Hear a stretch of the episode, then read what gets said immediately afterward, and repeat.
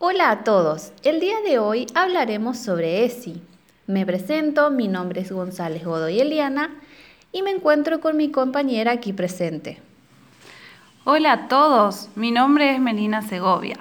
En este podcast abordaremos la ESI en el nivel primario, que está planteada en el marco de la ley como educación sexual integral, obligatoria en todo el territorio nacional desde el año 2006 esta ley es la 26.150, en la que reconoce el derecho a la educación sexual integral de todas las personas, desde el nivel, el nivel inicial hasta el superior, en los establecimientos educativos públicos de gestión estatal y privada de todo el país.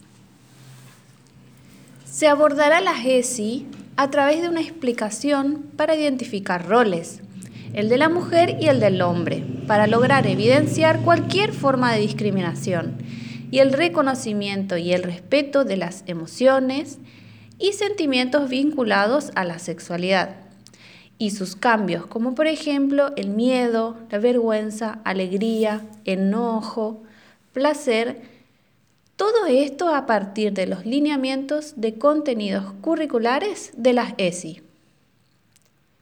Es importante enseñar educación sexual integral en las escuelas, ya que es un derecho de niños, niñas y adolescentes de todas las escuelas del país, de nivel inicial, primaria y secundaria, ya que promueve conocimientos científicos y socialmente significativos Ayuda a los niños y a las niñas a comprender su proceso de crecimiento, a sentirse acompañados en su desarrollo y en el cuidado de su salud.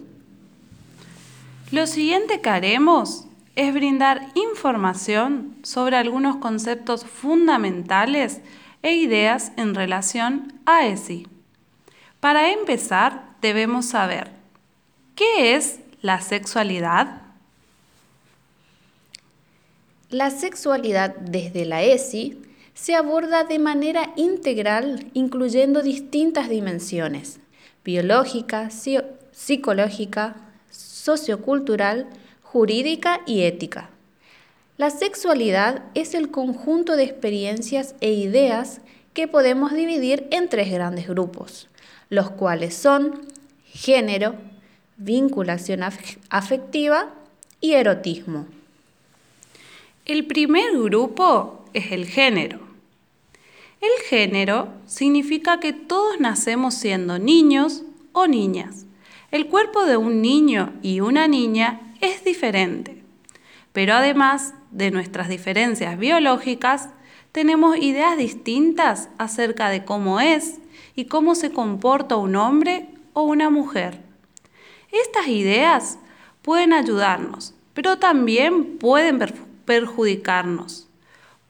Porque, por ejemplo, una idea inadecuada es pensar que solo a las mujeres les gusta cocinar y solo a los hombres les gustan los autos. Puede ser también de la otra manera. A las mujeres pueden gustarle los autos y a los hombres cocinar. Entonces, retomemos que el género es la relación entre la diferencia biológica entre el hombre o mujer y las ideas acerca de cómo se es hombre o cómo se es mujer.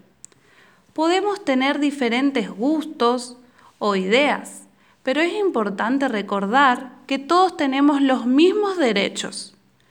Por ejemplo, en las películas, canciones o cuentos pueden reproducir desigualdades o, por el contrario, promover el respeto por la desigualdad.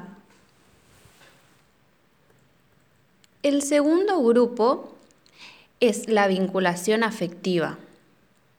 La vinculación afectiva es la capacidad de relacionarnos con otras personas. Hay diferentes tipos de relaciones personales, con nuestra familia, nuestros compañeros o con nuestros amigos. Para tener una vinculación sana, debemos convivir en paz, respetar, establecer límites y amar. Hasta ahora hemos explicado el primer grupo. Recuerden que es el género. El segundo grupo es la vinculación afectiva. Y el tercero, que veremos, será erotismo.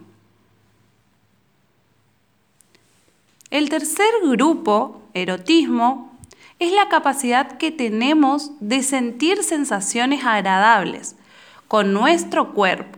Por ejemplo, cuando olemos algo que nos agrada, cuando comemos una comida deliciosa, cuando escuchamos nuestra música preferida o cuando bailamos, estiramos o acariciamos nuestro cuerpo. Para tener un erotismo saludable debemos cuidar y disfrutar nuestro cuerpo, detectar cuándo nos sentimos bien y cuándo estamos incómodos y aprender a decir no. Todos debemos cuidarnos y prevenir el abuso sexual. Nadie puede pedirte que hagas con tu cuerpo algo que te haga sentir incómodo. Si alguien te lo pidiera, defiéndete y díselo a algún adulto que le tengas confianza. Pueden ser tus padres, un amigo o tu maestra. Ahora recordemos. Ya revisamos el primer grupo, que es el género, el segundo grupo, que es la vinculación afectiva, y por último, el tercer grupo, erotismo. A partir de estos grupos, lo que queremos que aprendan es que todos somos diferentes en cuanto a cómo pensamos, aunque nuestros cuerpos sean iguales. Nuestras diferencias nos hacen grandes y debemos aprender a respetar si alguien es diferente o piensa diferente a los demás, para que podamos convivir en paz y relacionarnos con las demás personas y hacer muchos amigos y llevarnos muy bien con la familia en la casa, con los compañeros en la escuela y los amigos que tengamos, es necesario aprender a respetarnos unos a otros entendiendo que todas nuestras opiniones son importantes. Entonces, es importante conocer nuestro cuerpo, saber reconocer lo que nos agrada, lo que nos disgusta, todo eso que sentimos, esos sentimientos se conecta con el interior de cada uno y es importante que los conozcamos, ya que de eso va a depender el saber si nos gusta algo o desagrada. La ESI en casa. Este nuevo contexto de aislamiento podemos pensar de qué manera nos afecta esta situación, identificar qué emociones nos provoca y también nos ayudan a reflexionar sobre los vínculos y el cuidado de la salud, el reconocimiento y el respeto por la intimidad la distribución de las tareas domésticas, que es muy importante a la hora de convivir todos en casa. También es importante tener en cuenta las emociones. Las emociones y los sentimientos son una parte central de nuestras experiencias individuales y también se ponen en juego cuando nos vinculamos con otras personas identificar y comunicar lo que nos pasa y cómo nos sentimos. Contribuye a construir relaciones basadas en el respeto, la confianza y la empatía.